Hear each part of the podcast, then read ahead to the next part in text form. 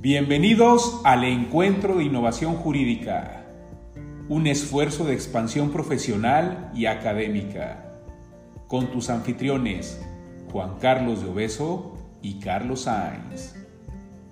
Encuéntranos en YouTube, Facebook y Spotify. Comenzamos.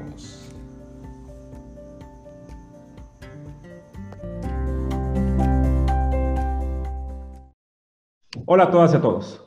Como saben, la Clínica Inés Yacuría, la Web de Derecho Personas y Empresa y el Encuentro de Innovación Jurídica siguen haciendo cápsulas informativas sobre información útil y relevante en esta situación de la pandemia. A finales de marzo, el hizo un foro virtual en el que se analizó el tema del COVID desde distintos enfoques jurídicos, incluso médicos y bioéticos. En dos partes de ese foro se analizó tanto la declaratoria de emergencia sanitaria hecha por el Consejo de Salud General como el acuerdo de acciones extraordinarias que emitió la Secretaría de Salud Federal para atender y combatir la pandemia. En esta ocasión, nos juntamos cinco abogados fiscalistas para analizar principalmente los efectos colaterales de esas acciones extraordinarias del día 31 de marzo. Y para ello nos acompañan el licenciado Óscar Fabián Barajas, socio de Fabián y Fabián Abogados, el licenciado Domingo Ruiz, socio de Ruiz Abogados, el licenciado Mariano Corona, ex subdelegado de la Prodecon, ahora miembro de eh, Rubalcaba Villalobos, y el licenciado Eduardo Juárez, egresado del ITESO y socio de su propia firma. Para eso vamos a iniciar primero con Oscar. Como bien sabes, Oscar, en el acuerdo del 31 de marzo, el secretario de Salud Federal indicó que una de las actividades esenciales que deben seguir en funcionamiento era la impartición y procuración de justicia. Como consecuencia de eso, el Consejo, el Consejo de la Judicatura Federal emitió un acuerdo sobre lineamientos delimitando solamente a casos urgentes. ¿Cuál es tu experiencia o cuáles han sido los obstáculos que has vivido en este periodo y cuál es tu interpretación y alcances de este acuerdo? Bueno, pues muchas gracias primero por la invitación. Saludos a todos. Me da mucho gusto compartir con ustedes este breve panel virtual. En principio, creo que los obstáculos han sido tanto a nivel de legalidad como a nivel de constitucionalidad. Y quisiera en primer lugar expresar este punto porque han sido dos realidades interesantes. Eh, por una parte hay ciertos aspectos de incongruencia porque eh, al considerar algunas actividades esenciales, de acuerdo a los, eh, lo que ha emitido la Secretaría de Salud desde el inicio de las fases que hemos vivido aquí en nuestro país, hemos tenido, por ejemplo, algunos desfases en, en sentido de las actividades esenciales de recaudación, por ejemplo, y la actividad judicial y jurisdiccional porque al mismo tiempo que existe actividad, por ejemplo, tributaria, eh, nos hemos visto también impedidos en algunos casos de acceso a la justicia por la suspensión inicial que tuvo eh, en específico el Tribunal Federal de Justicia Administrativa y el Poder Judicial de la Federación inicialmente. Entonces, ahí había una cierta incongruencia entre cómo acceder a la justicia cuando había, eh, cuando el accionar de la autoridad recaudatoria, hablando en específico de esta autoridad, así como algunas otras, continuaron con, con sus actividades normales, porque pudo haber pudieron existir algunas eh, acciones o actos que, causaron eh, perjuicio a los contribuyentes y por lo tanto no pudieron eh, accionar en ese momento el acceso a la justicia. Pero en términos generales, bueno, me parece que los obstáculos que hemos tenido, el delimitar los casos, a los casos de urgencia, me parece que es una circunstancia de alguna forma lógica en el sentido de que a priori se deja abierta esta circunstancia de atender únicamente los casos que tengan estas características. Sin embargo, también se ha dejado abierta la discrecionalidad para la admisión y la tramitación de algunos asuntos que se puedan presentar. Yo sí quisiera retomar la idea que en algún momento Juan Carlos compartimos en, en diferentes foros sobre la distinción entre la esencialidad de un asunto y la urgencia de un asunto. Y esa lectura me parece que sí puede aperturar eh, que este enfoque sea distinto para la admisión de las situaciones, porque desde esta lectura únicamente de la urgencia muchos asuntos quedarían fuera y no se atenderían hasta el momento en que se suspenda la pandemia. Pero si leemos los acuerdos que ha emitido el Consejo de la Judicatura Federal y podemos estructurar que existen asuntos que son esenciales porque forman parte de la situación específica del COVID, entonces prácticamente todo acto que pudiéramos reclamar que se pueda circunscribir en el ámbito del COVID no tendría que ser tratado como urgente, sino como esencial. Y desde esa óptica, yo comparto esta opinión. Cualquier asunto pudiera de esta naturaleza, donde se vean involucradas actividades propias del COVID, pues sí pudieran tener admisión. Desde, la otra, desde el otro aspecto, sí hemos visto que algunos asuntos han quedado en el tintero porque considera el propio juez que no son esenciales o no son urgentes de acuerdo a las características que ahí se tramitan. Otro de los obstáculos que veo es la tramitación expedita o mayormente expedita. Yo creo que sí he visto el esfuerzo, sí hemos visto el esfuerzo, sobre todo del Poder Judicial de la Federación, en tratar de echar a andar los mecanismos que puedan facilitar las admisiones de los asuntos, su tramitación. Pero obviamente queda más claro que este esfuerzo pudo, eh, puede todavía recomponerse, aunque creo que ya estamos en una etapa distinta, en virtud de la cual los medios electrónicos hubiesen facilitado muchísimo este acceso a la justicia eh, como ahora se necesita, sobre todo, repito, en tratándose de medidas COVID o actos en, en, el entorno del COVID. El hecho de que todavía haya trámites físicos, pues complica mucho esta circunstancia y creo que esto nos deja definitivamente en un escenario importante para que las herramientas electrónicas se vuelvan imprescindibles. Eh, otro de los puntos para finalizar es la ejecución de los actos. Se ha visto compleja, pues aún con la obtención de algunas suspensiones que se han tenido, la ejecución de los mismos ha sido eh, también complicada. Por ejemplo, en temas de salud, en temas de recursos eh, de salubridad para las personas que lo necesitan, pues esto ha sido también inoperante en algunos casos por la complicación que existe en este momento para hacer su ejecución. Yo dejaría eh, simplemente para la dinámica que ahorita tenemos en este panel dos grandes planteamientos. Primero, me preocupa mucho el desacato sistemático del Poder Ejecutivo a las resoluciones de los jueces. Hemos visto algunas suspensiones que se han otorgado, eh, por ejemplo, en Mexicali o en algún otro en San Luis Potosí, que si bien es cierto que pueden prosperar, no puedes prosperar en queja, me preocupa mucho el desdén que manifiesta el Poder Ejecutivo, inclusive el Procurador Fiscal en algunas de sus intervenciones, donde parece que, no, que le restan importancia a la actividad. Es un juez, dicen, y, bueno, pues es un juez del Poder Judicial de la Federación. Me parece que eso no tendría que desacatarse. Y eso me preocupa mucho porque entonces viene un desdén a la actividad judicial y eso es preocupante, sobre todo en términos de esta circunstancia, donde creo que inclusive la Suprema Corte pudiera tener un papel más relevante. Yo creo que ha quedado a deber el papel de la Corte en estos procesos. E, es el gran ausente y yo creo que aunque hayan hecho algunas sesiones virtuales, me parece que en este momento es cuando más la actividad no podría dejarse únicamente al, sin respaldar a los jueces locales que, que sean jueces locales o no lo sean, tienen la misma importancia. Me parece también la falta de compromiso que a la fecha ha provocado eh, las grandes violaciones de derechos humanos. Hemos visto ya muchas, muchas violaciones al respecto en temas de salud, en temas de otorgamiento de salud, e incluso a este momento que estamos platicando ya ha habido muchas muertes. Entonces yo no sé si precisamente la actividad jurídica, repito, pudo haber hecho más la actividad jurisdiccional pudo haber hecho más para evitar estas situaciones, como se comentará más adelante. Eso, en mi opinión, es por lo que vea la actividad y a los obstáculos del acceso a la justicia. Sí, quiero decir que para hoy, que estamos grabando, que es 4 de mayo, sabemos que están eh, tres acuerdos propiamente del Consejo de la Judicatura que regulan un poco el actuar del Poder Judicial de la Federación, el 4-2020, el 6-2020 y el 8-2020. Y ahí claramente se detalla que es un caso urgente y deja cierta discrecionalidad al juez para no sujetarse solamente al artículo 15 de la ley de amparo y el 48 del Acuerdo General para la distribución de, de actividades administrativas dentro del Poder Judicial, y se le da cierta discrecionalidad al juez para analizar los derechos humanos en juego, la trascendencia, la importancia en términos reales en, en torno del COVID. Eduardo, en el caso de que yo tenga un asunto y este asunto un juez lo califique como no urgente, ¿Qué tengo que hacer en este caso si tengo esta situación? Bueno, pues antes que nada, muchas gracias por, la invitación para participar en este, en este panel y buenas tardes.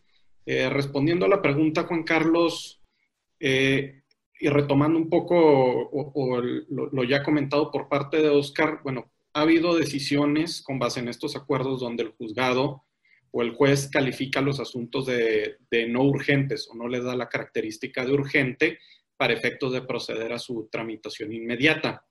En ese sentido, en relación con lo que, con lo que me planteas, Juan Carlos, pues conforme a la ley de amparo tenemos un sistema de recursos a través del cual podemos remediar esta situación.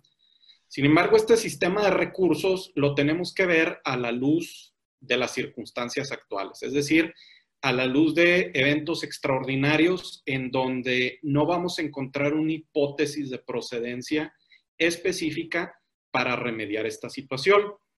Eh, así pues, por ejemplo, tenemos el recurso de queja en donde en su artículo 97, fracción primera, tenemos el remedio procesal para cuando nos desechan la demanda o la tenemos o nos la tienen por no presentada.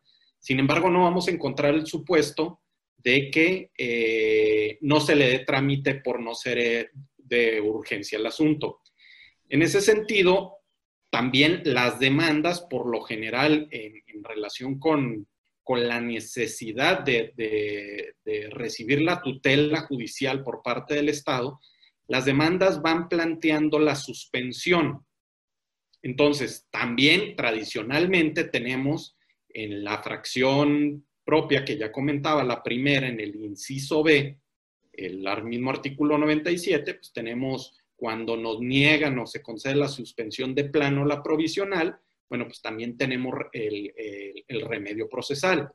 Entonces, contestando de manera concreta, Juan Carlos, tenemos que ver esta situación a la luz de, de las circunstancias actuales y, por tanto, haciendo una interpretación, eh, lo que yo denominaría sistemática y funcional. Funcional, ¿por qué? Porque es acorde con las circunstancias actuales Creo que, ahí tendríamos el, mecanismo procesal para remediar esta situación. Y de hecho, bueno, pues así lo han estado resolviendo los, los tribunales, aunque aquí se involucra una cuestión eh, un tanto curiosa, por así decirlo, porque también los tribunales colegiados solamente están habilitados para conocer cuestiones urgentes. Entonces, si se plantea un recurso donde se desecha, perdón, donde no se le da el trámite correspondiente por no ser urgente, pues la, la propia cuestión de fondo abarca un aspecto de procedencia y por tanto tendría que resolverse por parte del, tribunal colegiado eh, si es urgente o no desde la perspectiva de fondo, porque si no caeríamos sobre una especie de petición de principio, ¿no?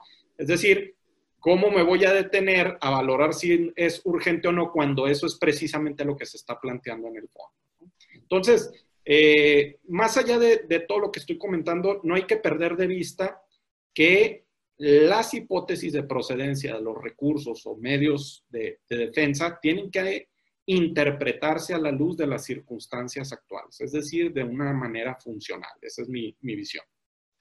No, y de acuerdo. Solamente creo que hay gente que puede tener esta situación, no identifica de manera precisa el tipo de recurso y creo que la queja puede ser la más útil a partir de la fracción primera, incisos A o B.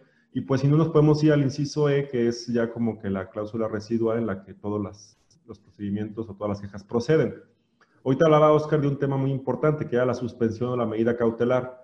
No sé aquí, Mariano, ¿qué tanto la solicitud de medida cautelar o de suspensión nos puede llevar a la urgencia propiamente del asunto? No sé si tengas alguna opinión sobre ese punto. Bueno, definitivamente creo yo que la medida cautelar en sí misma sí debería de estar relacionada en sí con el fondo del asunto y por consiguiente para determinar si estamos ante un acto de carácter urgente. ¿Por qué? Porque siempre en una medida cautelar, pues lo que va a analizar el juzgado de distrito es precisamente la necesidad y la urgencia de emitir la misma con el objeto de preservar no solo la litis o la materia de lo que será el fondo del asunto, sino también de ocasionarle eh,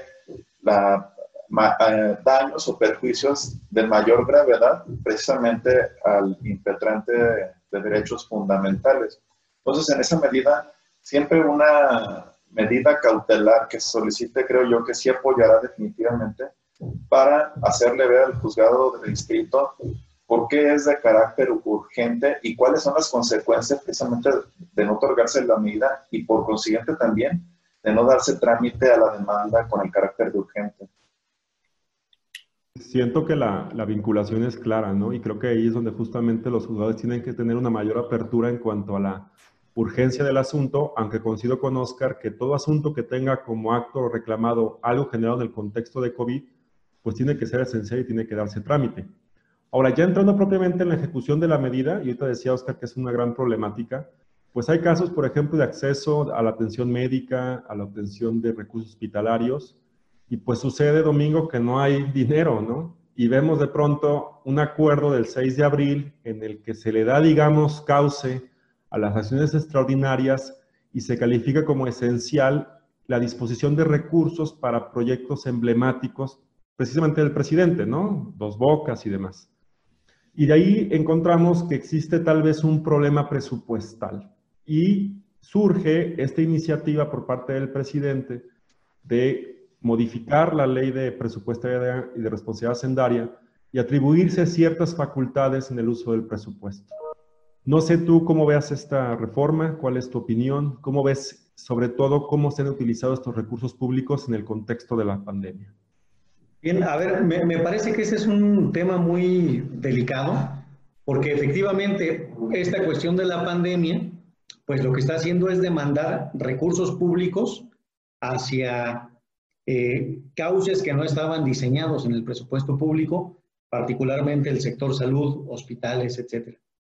Y por lo tanto se hace necesario una reorientación presupuestal y hemos visto pues demasiada pasividad eh, por parte del gobierno federal para efectivamente darle causa a esto y más bien aprovechar esta coyuntura, como comentas, para plantear esta iniciativa de reforma a la ley de, presupuesto y responsabilidad hacendaria, adicionar un artículo 21 ter que le dé la facultad al Poder Ejecutivo para realizar reasignaciones presupuestarias sin tocar eh, la base del, del Poder Legislativo, esto es, concentrar esta facultad en el, en el Poder Ejecutivo. Como comentabas, hoy es 4 de mayo, el viernes pasado, precisamente, el jueves, perdón, de la semana pasada y viernes ya se acordó en el Poder Legislativo que no se iba a convocar a un periodo extraordinario para poder procesar esta medida.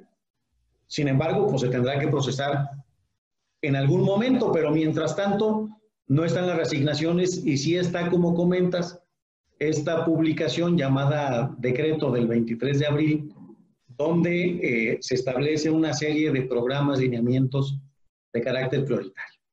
Y es ahí donde está lo preocupante. ¿Por qué? Porque, bueno, para empezar, está muy cuestionable la técnica legislativa de la, de la iniciativa. En su primer párrafo dice que en caso de que durante el juicio fiscal se presenten emergencias económicas en el país, está hablando de las consecuencias, o sea, si se refiere a este contexto, está hablando de las consecuencias que va a haber, más que de las causas. Entonces, hasta que se dé la emergencia económica, entonces habrá que tomar las medidas cuando lo que se busca es precisamente que se tomen las medidas para evitar consecuencias, ¿no? Entonces, eh, los recursos asignados al impuesto de ingresos para destinarlos a mantener la ejecución de los proyectos y acciones prioritarios. Prioritarios. Y en esta publicación del 23 de abril, lo que hace el Ejecutivo es, en el listado de proyectos prioritarios, poner proyectos que a juicio de muchos, donde me incluyo, no nos parecen nada prioritarios, como la refinería de Dos Bocas, como el tren Maya, o como el aeropuerto de Santa Lucía, o acá conocido como General Felipe Ángeles. Si estas reasignaciones unilaterales del Ejecutivo son para financiar sus proyectos prioritarios, que además, ¿quién determina que sean prioritarios? El Ejecutivo. Entonces, sería una concentración de poder que echa la alcantarilla bibliotecas más grandes que la que Mariano Corona nos presume en este momento, porque, a ver, la esencia del Parlamento en el mundo es precisamente tener un sistema de frenos y contrapesos, un sistema de equilibrios por motivos tributarios. Si recordamos las cámaras de los lores, cuando comienza el Parlamento en el mundo, es precisamente para materializar el principio de no taxation without representation, y básicamente el Parlamento no hacía leyes, solamente aprobaba los impuestos y aprobaba los gastos del monarca para evitar abusos.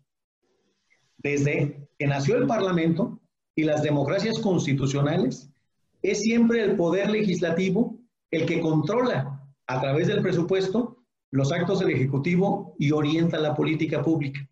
Eh, si vamos a la teoría del derecho parlamentario, una de las funciones esenciales del poder legislativo es la de control financiero y presupuestal.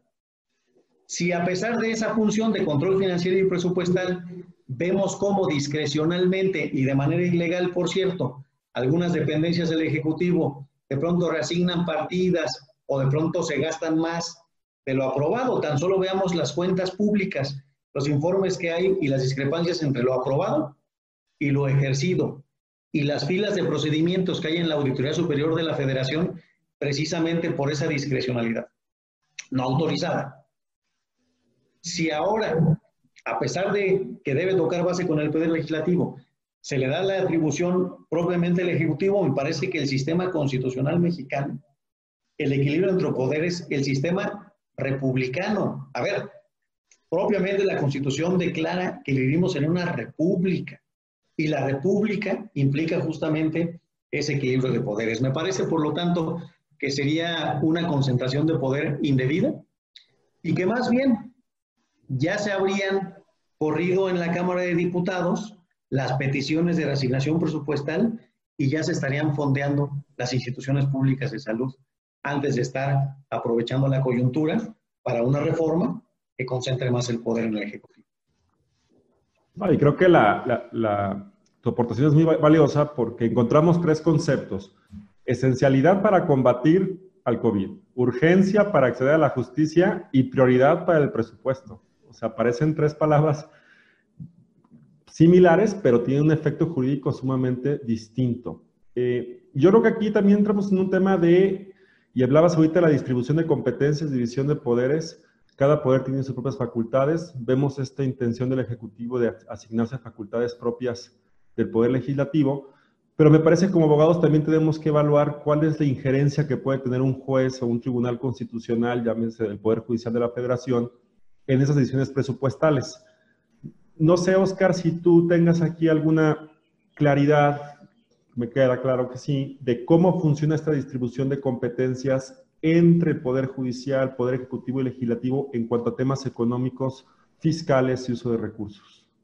Sí, bueno, de hecho me parece que está en íntima relación con lo que todos han comentado, porque me haría una pregunta anterior que me surgía en este momento escuchándolos, si realmente la vía adecuada para reasignar el presupuesto, para detener este tipo de acciones que como ciudadanos nos parecen un tanto eh, ilógicas, ¿no? Este, pareciera que en este momento, desde una lógica común, en un sentido común, el énfasis tendría que estar en lo relativo a la salud, es decir, si hay prioridad en un tema u otro, pues creemos que la vida tiene mucha mayor importancia en este momento que cualquier asignación a otros recursos.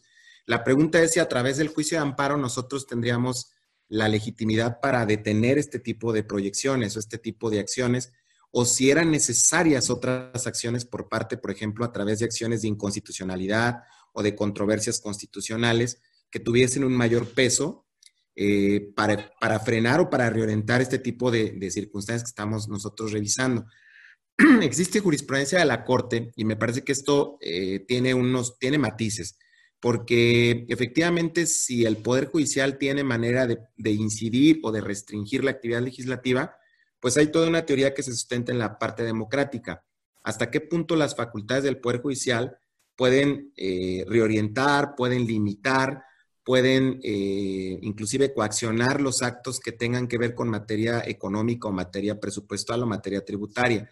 Bueno, la Corte se ha pronunciado al respecto diciendo que el poder, que hay amplia, un amplio margen de configuración legislativa en temas económicos y en temas fiscales, lo cual nos cierra un tanto eh, los rubros para nosotros poder impugnar de forma directa si un presupuesto, por ejemplo, es o no adecuado, porque el Poder Judicial en todo caso tendría poco margen de intervención en este tipo de decisiones de carácter ejecutivo que a la vez se transmiten en, temas legislativos. Sin embargo, el artículo primero constitucional, aquí me parece que hay una grave contradicción porque sí nos establece la obligación tanto del Estado como de todas las autoridades en el ámbito de sus competencias de respetar los derechos humanos y promover los derechos fundamentales de las personas. De tal suerte que si, por ejemplo, en este caso, donde hay una petición inicial para orientar el presupuesto, existe ya un dejo de inconstitucionalidad desde muchos enfoques, creo que en, ese, en esa parte no podríamos permitir que el legislador, o no podría permitirse que el legislador apruebe leyes que de suyo rompan con esta presunción de constitucionalidad. Porque si bien es cierto que la legislación se presume constitucional y por ende el, ejecutivo, el, Poder Judicial en su momento revisaría si existen abiertamente eh, legislaciones inconstitucionales, abiertamente inconstitucionales en materia económica, pues creo que ese sería el factor del judicial. Pero definitivamente me parece que en temas de eh, leyes que de suyo ya presentarían una presunción de inconstitucionalidad como esto que comentó Domingo, pues definitivamente tendría que existir un margen de intervención más rígida respecto a los actos legislativos. Y esto es un tema que a nivel global se discute jurídicamente, si realmente el Poder Judicial puede intervenir en estas circunstancias. Recientemente, el ministro presidente Saldívar habló precisamente de este punto, ¿no? hablando del tema de la, del lenguaje y de la gramática, de lo no correcto y lo incorrecto. Y él decía una frase que me parece importante que debería trasladarse también a los temas económicos al señalar que no es, no es como una regla rígida que el judicial no pueda revisar los actos legislativos por este margen de discrecionalidad. Y me parece que tiene razón, pero debe aplicarse en temas económicos. Es decir, un ciudadano común y corriente, como lo seríamos nosotros, accionamos el amparo, ¿podríamos solicitarle al presidente de la República reorientar el presupuesto público?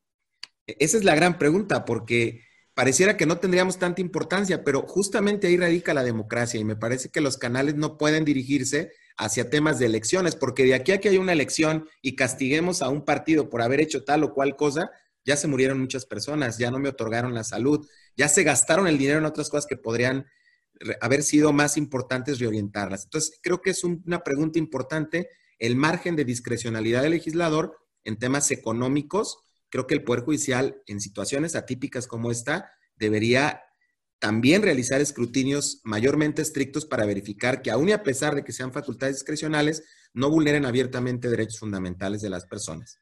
Esa sería mi opinión al respecto. Yo, quisiera aportar muy rápido nada más que me parece que son eh, construcciones que la abogacía estamos obligados a, a llevar a cabo. Esto es, no nos podemos quedar en un paradigma positivista, en donde solo donde la ley diga expresamente que algo podemos hacer, entonces lo hagamos. Me parece que hay una serie de principios importantes. Y la evolución del control judicial ha sido esa.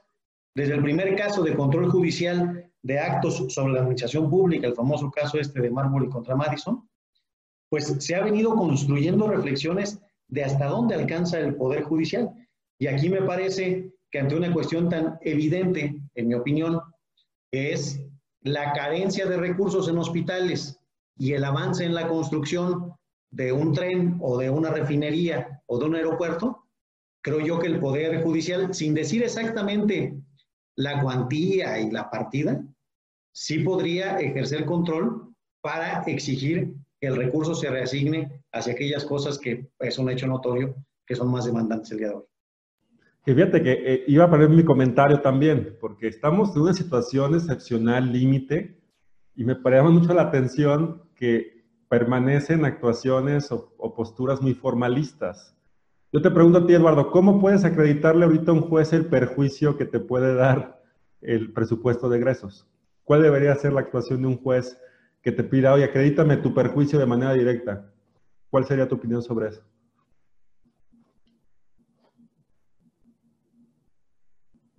perdón, previo a, responder la, pregunta eh, y, un poco hilando las, ideas de lo que ya se ha comentado hasta este momento, pues necesariamente tenemos que retomar la, figura del, juez Hércules, ¿no?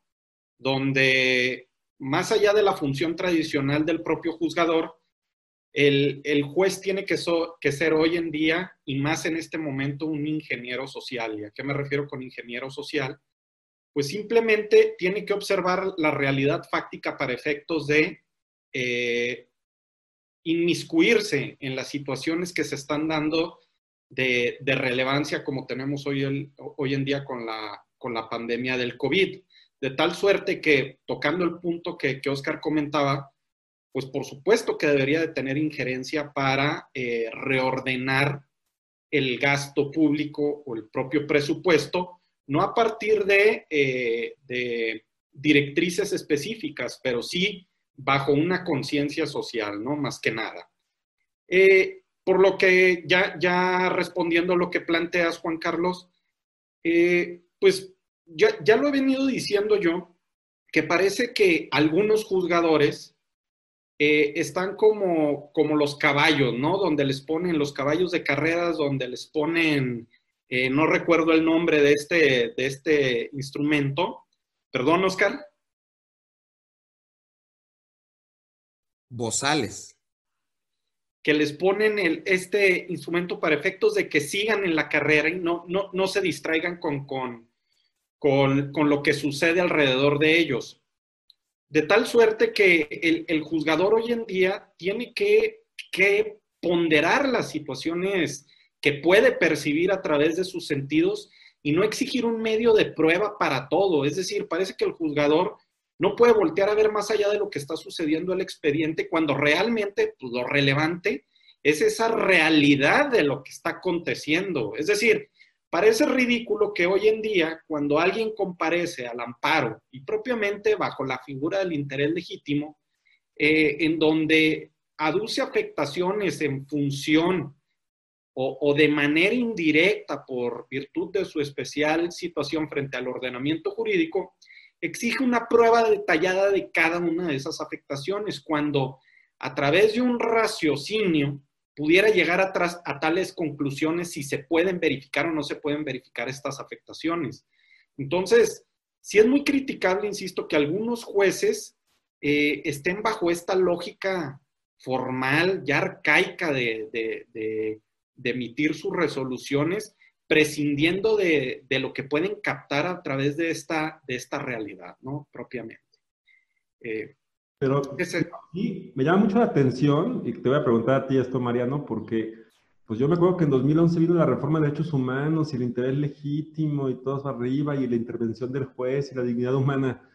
En, tus, en los años de experiencia que has tenido, esta reforma que yo creo que ahorita es cuando más necesitamos estas herramientas, estos instrumentos para enfocar o encauzar con base en derechos humanos o con perspectiva de derechos humanos las decisiones económicas y fiscales, no sé cuál es tu diagnóstico ahorita actual sobre, sobre esta reforma, su trascendencia y su aplicación práctica en estos momentos. Mira, Juan Carlos, y primero lo relaciono con lo que decía Eduardo. Yo creo que hoy en día pues, tenemos que retomar lo que se conoce como la sana crítica, ¿no? La libertad del juzgador para poder revisar pruebas, pero sobre todo que, que, atiendan a lo que es un hecho notorio. Es decir, creo que no necesitas de un estudio científico para determinar que una situación como la que estamos viviendo amerita precisamente contar con recursos económicos, destinarlos a cierto sector del gobierno que es el que se va a dedicar a analizar los casos de enfermos y sus consecuencias. Y eso te puede a ti generar precisamente los elementos necesarios para emitir un razonamiento que tenga un soporte que esté apegado a la realidad, que no se limite exclusivamente a las propias pruebas que incluso te podría ofrecer un quejoso que a lo mejor por cuestión de no conocer los hechos a profundidad o por un descuido no te hace valer un hecho notorio.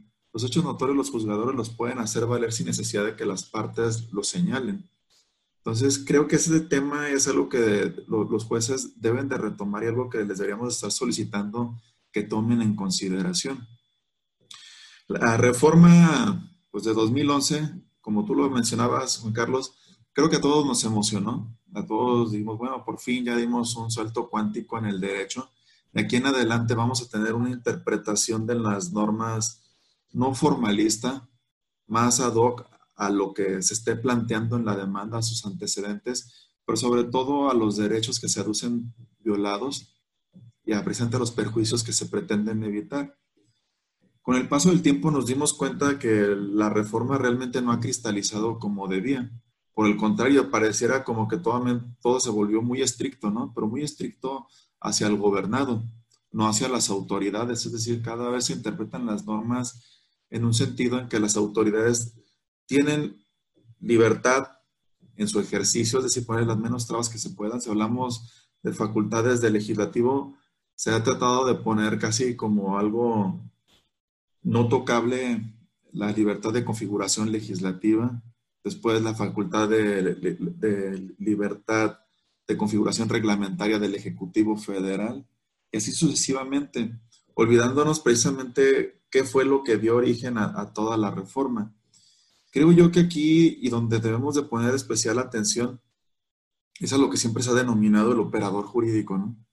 aquel que precisamente va a analizar las normas y va a dictar el derecho. En mi experiencia, yo puedo asegurar que entre lo que dice una norma y lo que no, la diferencia todo, de todo lo hace el operador jurídico, puesto que es el que le puede dar los alcances que originalmente pretendió el legislador federal a una norma, o incluso si la norma actualmente ya no responde a las exigencias, pues es, tienes que retomar todo lo que el legislador en un inicio pretendía, pero ponerlo en un contexto actual para precisamente no dejar en un estado de indefensión y de inseguridad jurídica a los gobernados, que como lo, lo ha definido la Corte es el sistema sobre el cual descansa todo nuestro sistema jurídico. Entonces, pues bueno, creo yo que donde hay que poner especial atención es en los operadores jurídicos y especialmente pues tratar de explicarles, porque pareciera que el obvio no, no lo está haciendo, explicarles la, trascendencia precisamente en los términos de los acuerdos, de cuáles son los derechos en juego, cuál es la trascendencia de su violación, sin tener que acreditar propiamente la violación, porque eso será materia de la sentencia definitiva, y por qué sobre todo no podemos ah, esperar a que concluya el periodo de contingencia, porque de otra manera pues vamos a ver literalmente mermada precisamente esta reforma constitucional. Sí, creo que qué mejor hecho notorio para los juzgadores que lo que decía Oscar en un inicio, que no se están cumplimentando algunas suspensiones por la falta o ausencia de recursos. Y, y, yo sí siento que, a diferencia, bueno, no tanto de nuestro país, pero creo que en materia internacional, no sé, Domingo, si existen algunas participaciones de la Comisión Interamericana, de la Corte Interamericana, específicamente sobre la pandemia. No sé si exista algo sobre ese punto y algunas notas sobre eso. Claro, a ver, me, parece que todo este tema de la transversalidad de los derechos humanos, del parámetro o perímetro de realidad constitucional, del bloque de constitucionalidad, es, estamos ante una circunstancia muy propicia para construir sobre ello.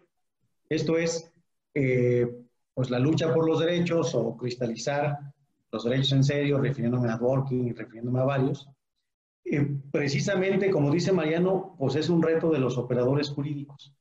Y sí vemos que la Corte ha emitido resoluciones aplicando control difuso, aplicando interpretación conforme, pero en materias distintas a la materia fiscal. Creo yo que esos propios criterios que la Corte ha venido estableciendo se pueden traer a la materia fiscal. Y es también el caso de los organismos internacionales. Eh, hicimos una investigación que terminó en 2018 sobre todas las sentencias, todas las sentencias que ha dictado la Corte Interamericana de Derechos Humanos en materia tributaria, y son sobre impuestos ninguna. El único pronunciamiento que la Corte se había atrevido a decir es que en el caso de reparaciones, reparación integral de daños, reparaciones y costas, etcétera, todas las indemnizaciones que hace el Estado a los gobernados deben ser exentas de impuestos. Es el único pronunciamiento. Sin embargo, en la época del COVID, sí han venido a existir algunas recomendaciones por parte de la Comisión Interamericana de Derechos Humanos y de la Corte Interamericana de Derechos Humanos.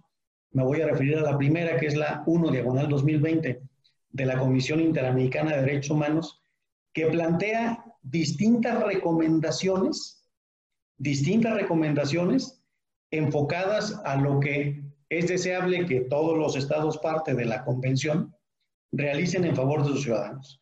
Y me voy a referir concretamente a dos que son temas que estamos dialogando. Uno, el acceso a la justicia.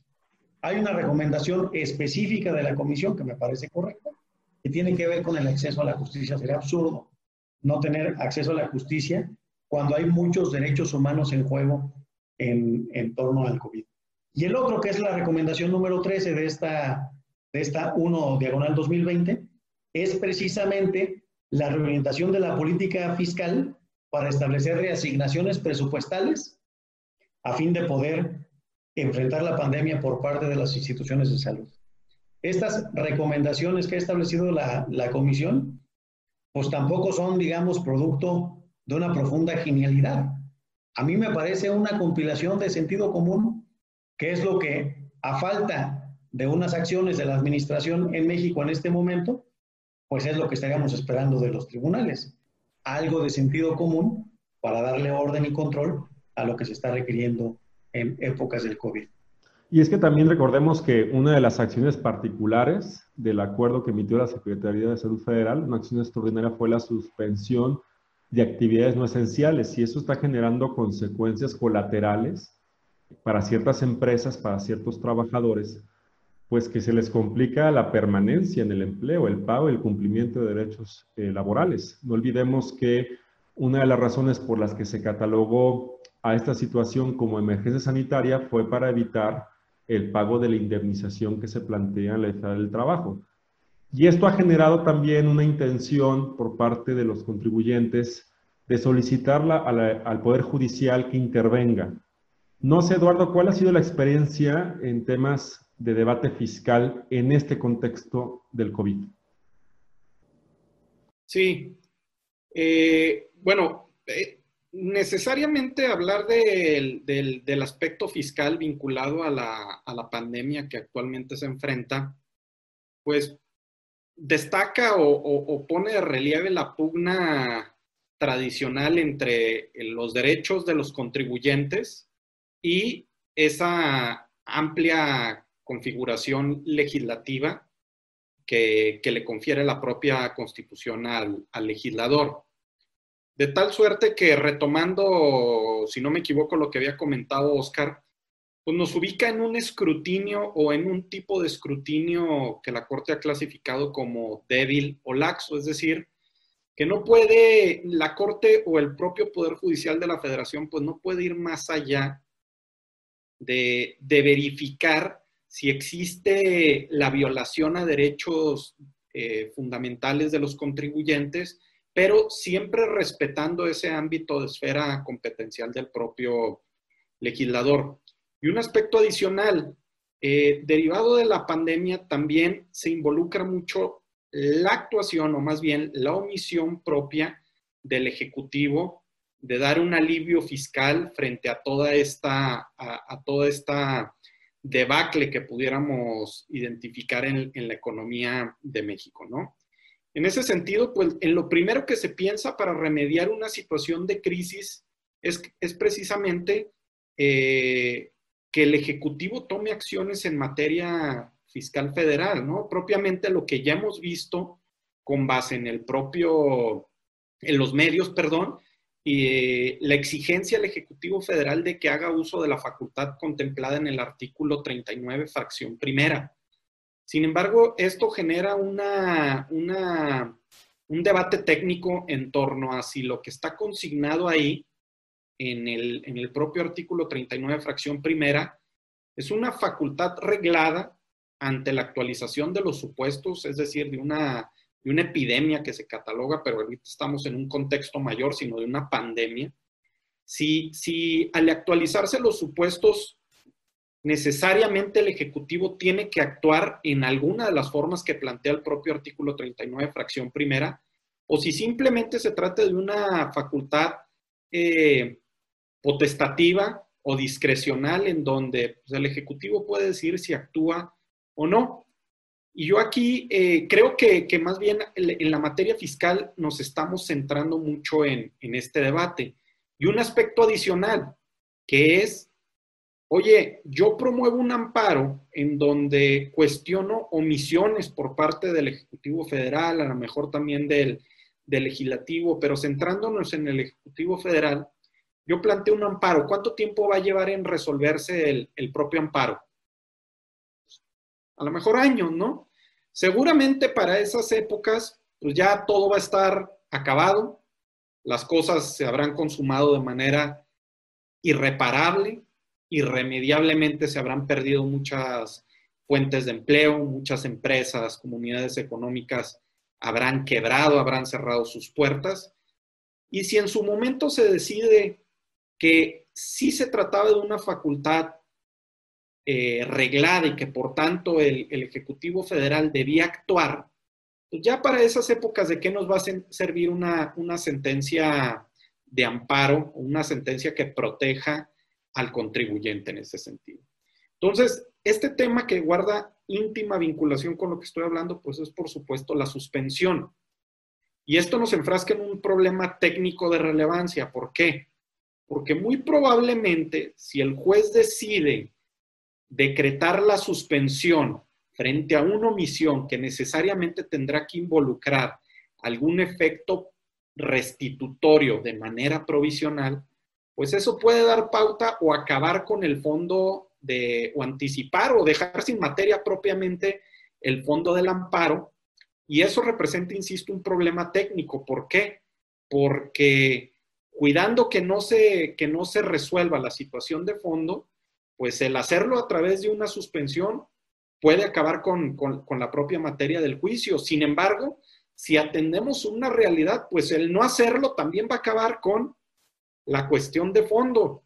Eh, Ricardo Couto en su tratado teórico práctico de la suspensión planteaba esta situación y él ya desde la década de los 50 cuando, cuando escribió su libro, pues decía, oye, que el no propiamente el contribuyente, que el quejoso eh, quede irreparablemente consumada su situación por esperar hasta el, hasta el dictado de la sentencia a que yo agote la materia con la suspensión, pues por supuesto que voy a proteger, que me voy a decantar por la idea de que en la materia agotemos la, en la suspensión, perdón, agotemos la materia, porque es lo que más va a proteger al, al quejoso y no esperarme a que se dicte una sentencia con efectos ilusorios, ¿no? En ese sentido.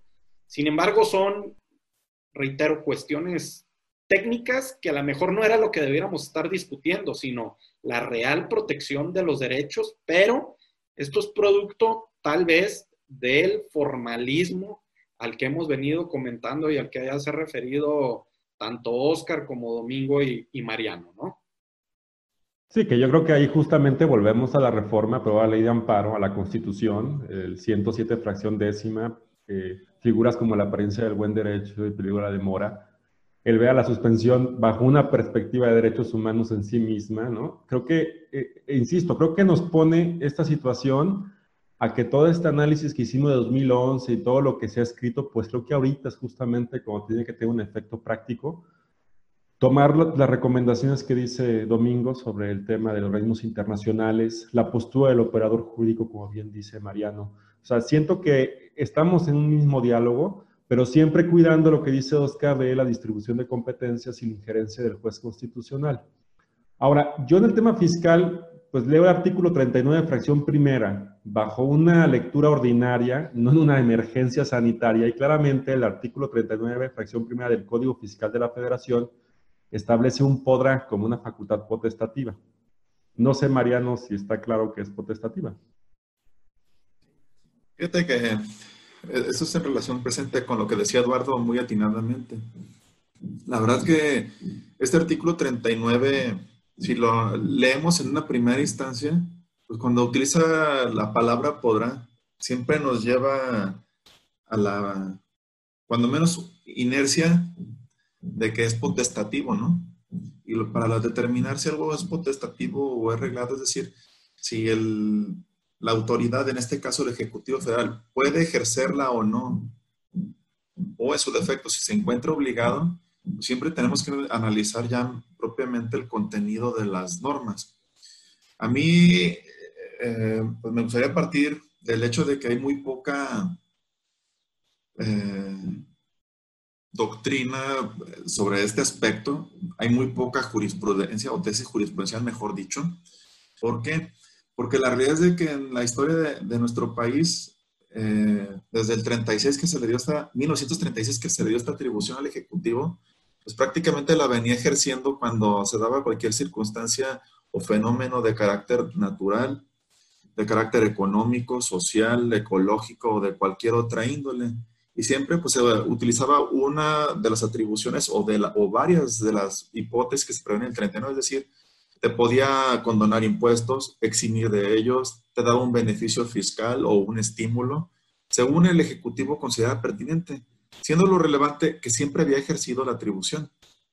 Por primera vez en la historia de nuestro país nos encontramos con un Ejecutivo que ante uno de sus peores escenarios que ha tenido, determina no ejercerla y lo ha hecho públicamente y decir, no lo voy a hacer.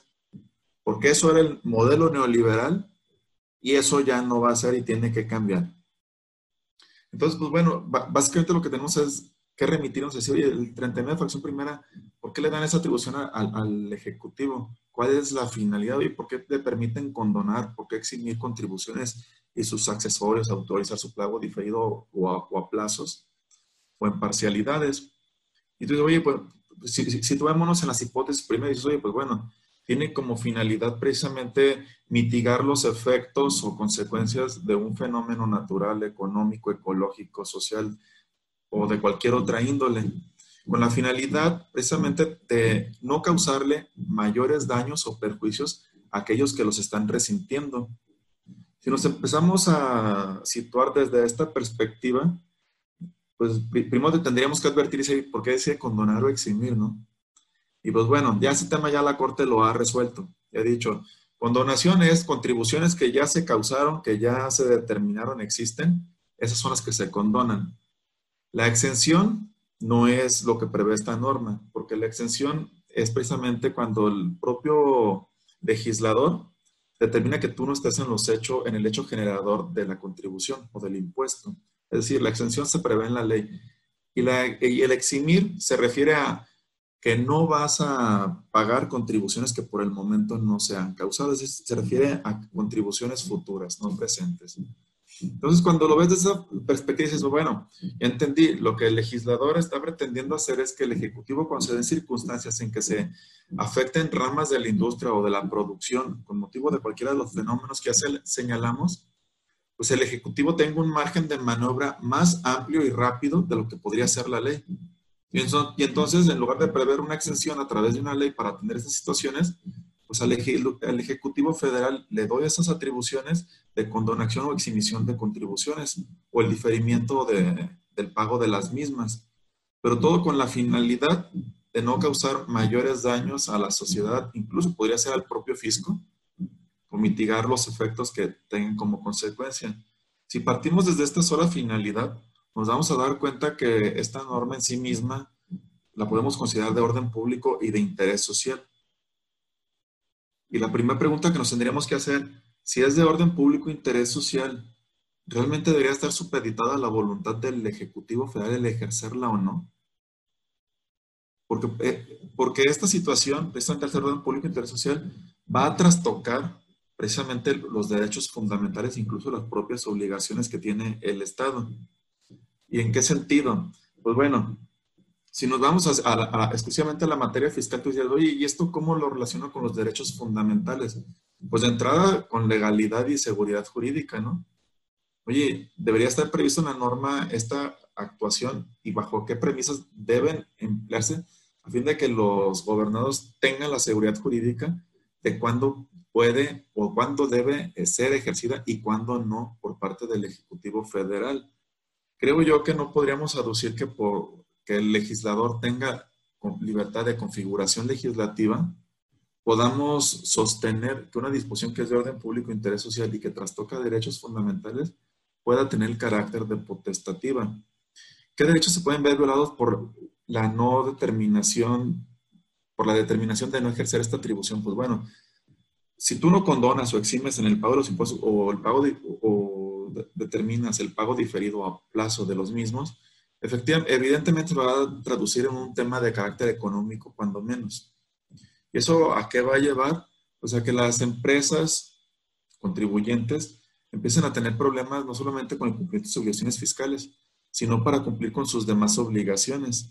Entre ellas, pues precisamente el pago de sueldos y salarios o incluso la propia subsistencia del negocio.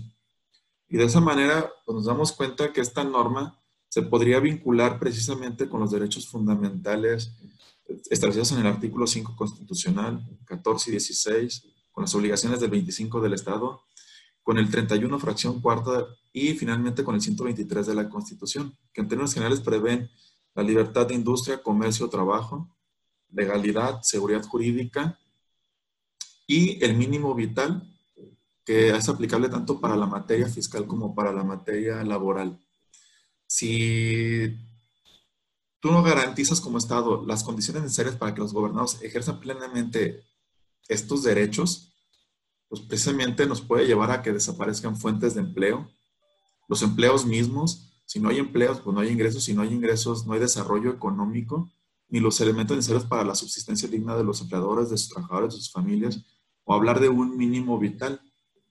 Entonces, si una norma de esta naturaleza es de orden público, es de interés social, está relacionado con los derechos del continente, pero además está relacionada con las obligaciones que tiene el Estado en materia de rectoría económica, puesto que cabe recordar, en términos del 25 constitucional, tiene obligación de garantizar un desarrollo económico integral, sustentable, fomentar el crecimiento económico, fomentar el empleo, el crecimiento de ambos, garantizar que los gobernados ejerzan sus libertades, entre ellas las que ya comentamos, pues es evidente y a mi consideración que esta norma no debe de ser de carácter potestativo, sino reglada.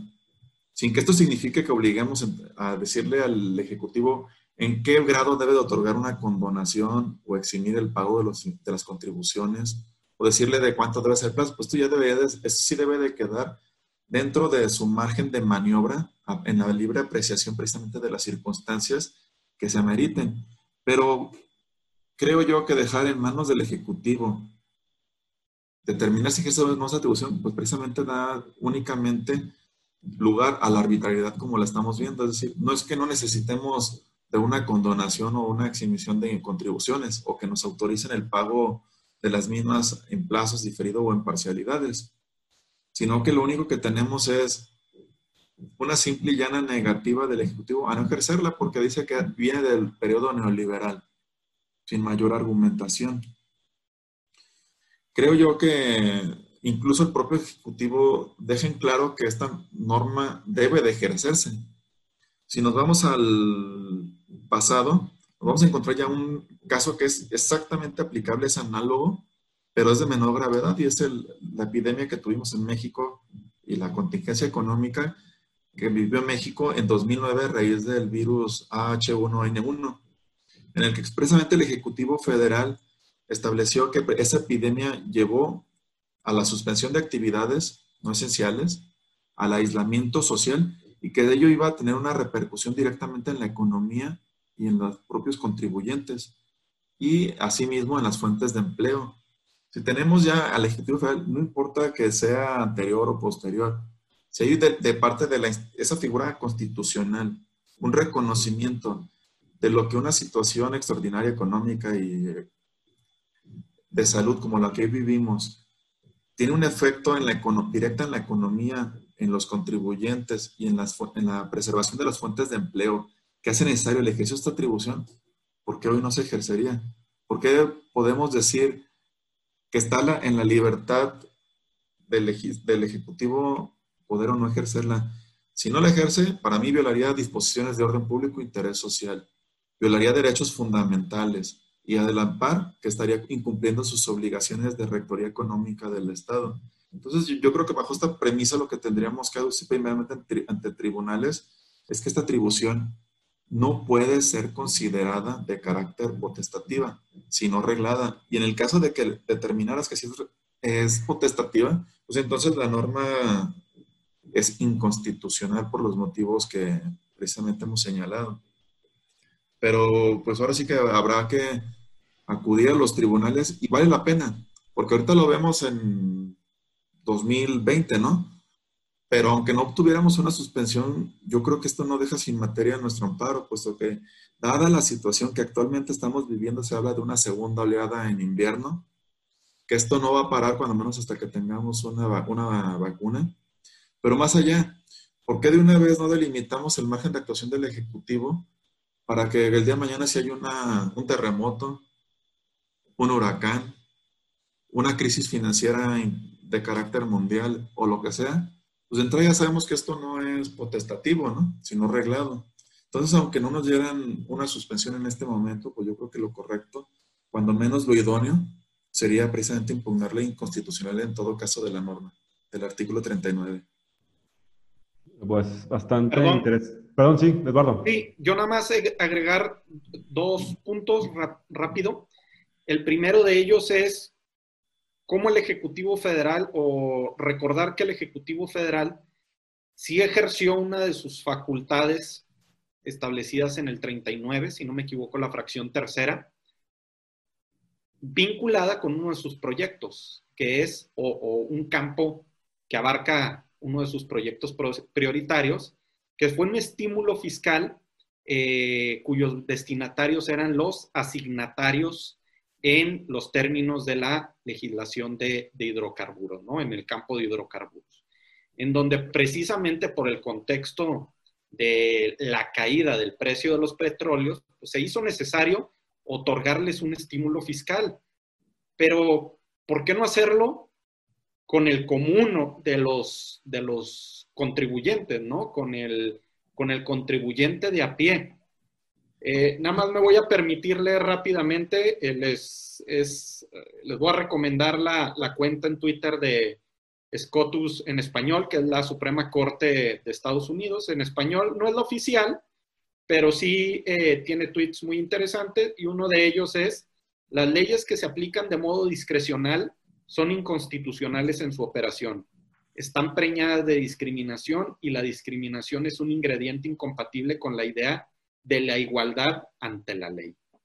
Creo que está sucediendo en ese, en ese supuesto que, que está comentando Mariano. ¿Me permites, Eduardo? Creo que presente el que, lo que, de lo que tú hablas es el claro ejemplo si por si no lo fuera este, de que al darle una facultad con el carácter supuestamente de potestativa al Ejecutivo Federal, al único que abre lugar es a la arbitrariedad. Y precisamente eso es lo que transgrede los derechos fundamentales e incumple con las obligaciones del propio Estado. Y yo creo que entonces, revisando el 39 desde un punto de vista de orden público interés social, interdicción a la arbitrariedad y discriminación puede ser un, un mecanismo para encauzar la interpretación más benéfica y pro persona de, las, de, la disposición. Yo no sé, y los invitaría tal vez, eh, Oscar, Domingo, ¿qué pasaría si, por ejemplo, analizamos esta facultad, pero ahora desde el punto de vista de la confianza legítima? Es decir, si ya nos dijo Mariano que en 2009 se ejerció esta facultad por una situación de una emergencia sanitaria o contingencia de menor entidad, posteriormente el Ejecutivo, el actual Ejecutivo, en 2019 emitió un decreto eliminando todas las condonaciones, pero precisando que en casos de epidemias sí le va a ejercer, llegamos a esta situación, no podríamos tal vez evaluar bajo un principio de confianza legítima la necesidad de implementar estos beneficios. No sé, Oscar. Luego, Domingo, si quieres. Sí, bueno, definitivamente eh, creo que ha faltado creatividad, porque, y creatividad por parte de las autoridades, porque la, yo creo que Mariano y Eduardo hicieron una explicación bastante amplia y muy interesante el enfoque de lo que es el artículo 39. Eh, parece que el hecho de hablar de condonación de contribuciones sería el único elemento que plantea el 39 y no es así, porque la intención de fondo es precisamente coadyuvar a situaciones de excepción.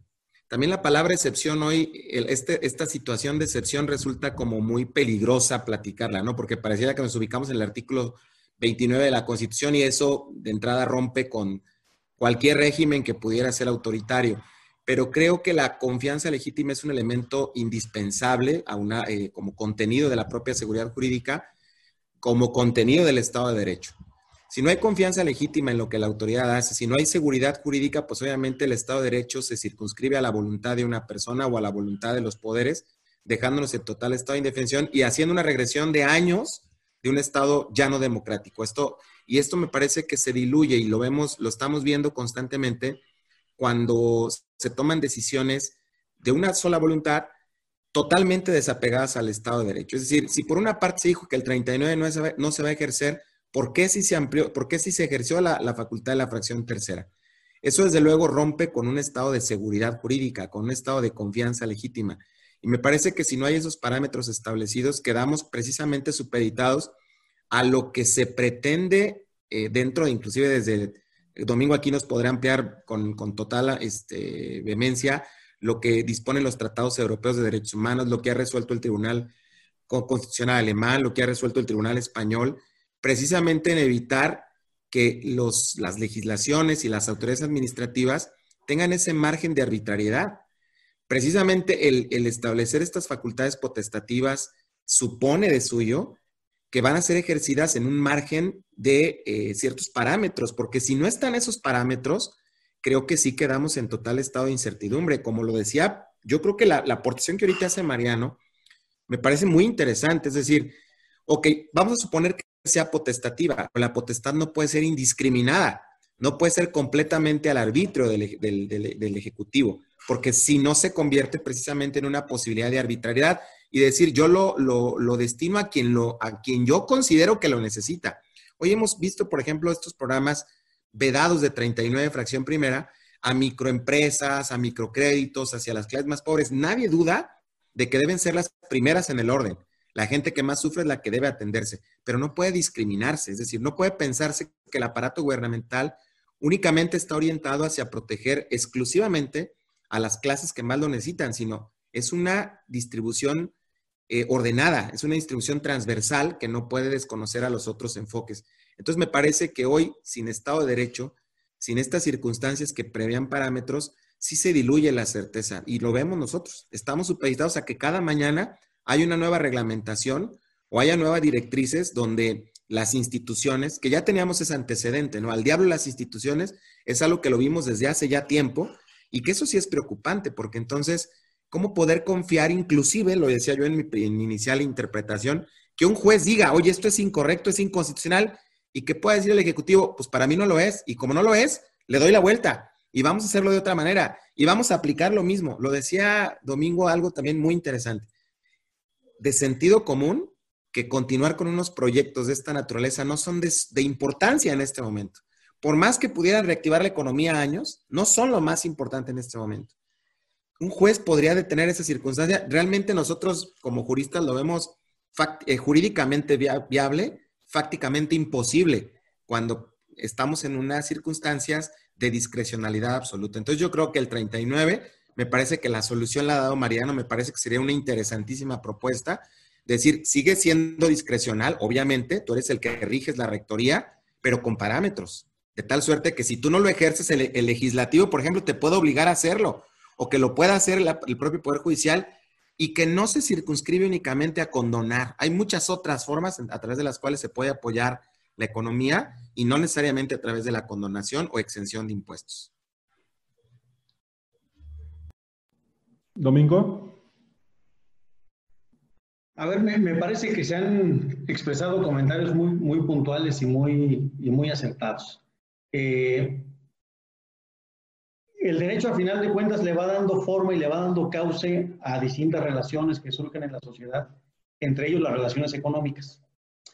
Es verdad que el Ejecutivo es el que diseña y ejecuta la política pública, pero para eso tiene distintos instrumentos jurídicos. Los instrumentos jurídicos son precisamente para poderlos aplicar en los momentos que así se requiera. Y es un deber. Esto es, eh, desde que el Ejecutivo es electo y rinde protesta y, y protesta, guardar y hacer guardar la Constitución, se está comprometiendo a guardar todos los principios constitucionales, todos, que hay alrededor, y uno de ellos tiene que ver con ejercer el deber de la rectoría económica. Y es natural, por lo tanto, que el ciudadano espere que el gobernante se haga cargo de esa rectoría económica. Y es ahí donde surge la confianza legítima o estos principios de seguridad jurídica de saber a qué atenerse. Lo que ningún ciudadano me parece que puede esperar es la inacción por parte de su gobierno ante situaciones extraordinarias. Como bien comentaba Oscar, el Tribunal de Justicia de la Unión Europea, no solo el Tribunal Europeo de Derechos Humanos, sino el de Justicia de la Unión Europea, ha dictado sentencias controlando la Carta Europea de Derechos Humanos precisamente por el contenido económico de distintas disposiciones. Aquí me parece que hay una omisión de contenido económico. ¿Por qué? Porque teniendo las atribuciones, teniendo las atribuciones, el Ejecutivo no las está usando. Creo yo que así como hay responsabilidad del Estado por su actuar, también hay responsabilidad del Estado por su omisión. Y esa omisión puede causar muchos daños. Y porque a final de cuentas, como se ha comentado, la omisión es por un prejuicio de carácter político. Y, a ver, estamos en una era muy complicada. Eh, si vemos los acuerdos que han establecido distintos organismos de la Misión Pública Federal para eh, recorrer el, aislamiento obligatorio, llama mucho la atención el de la Secretaría de la Función Pública que se dicta dos días antes de, de que la Secretaría de Salud ampliara el periodo de confinamiento obligatorio al 30 de mayo. Y si vemos los considerandos, es porque el presidente de la República en una mañanera lo dijo, lo anunció. ¿Por qué traigo esto a colación? Porque el acuerdo del 23 de abril del presidente de la República dice que se está dictando como medida a la crisis del neoliberalismo. No es una suposición nuestra, son declaraciones del presidente en torno a que establecer medidas de política fiscal se trata de cuestiones neoliberales. Me parece que no. Además, este artículo no nació en el neoliberalismo, nació en modelos económicos de economía mixta, centralmente planificada y liberal. No es un tema neoliberal.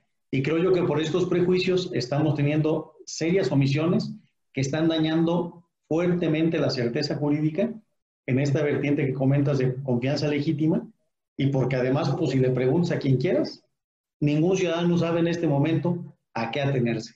Y no saber a qué atenerse anuncia la ausencia de seguridad jurídica. Ya estamos a punto de cerrar. Este, solamente yo quisiera retomar el tema de certeza seguridad jurídica, último punto, antes de ya dar conclusiones. El 5 de abril, el presidente, en una, un informe que pareció más bien de septiembre, da un plan de recuperación económica y no sé cuánta cosa.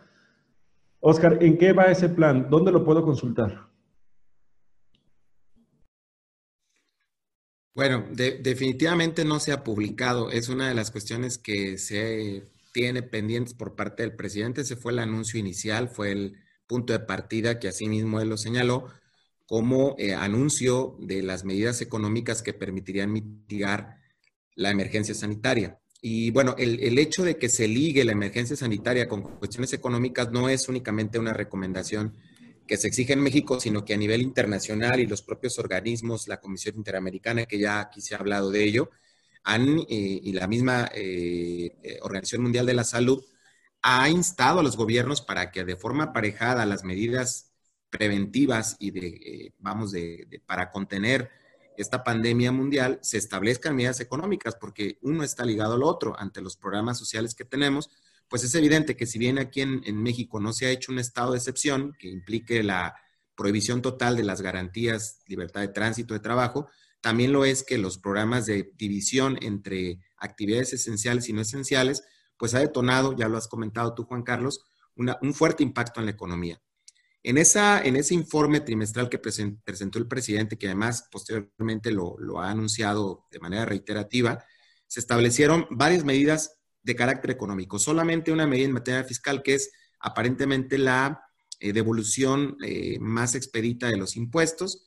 Y bueno, un lenguaje que ha sido reiterativo, no incrementaremos impuestos y este, trataremos de, que no haya incremento en las gasolinas los microcréditos que se han establecido, pero a la fecha no ha sido publicado.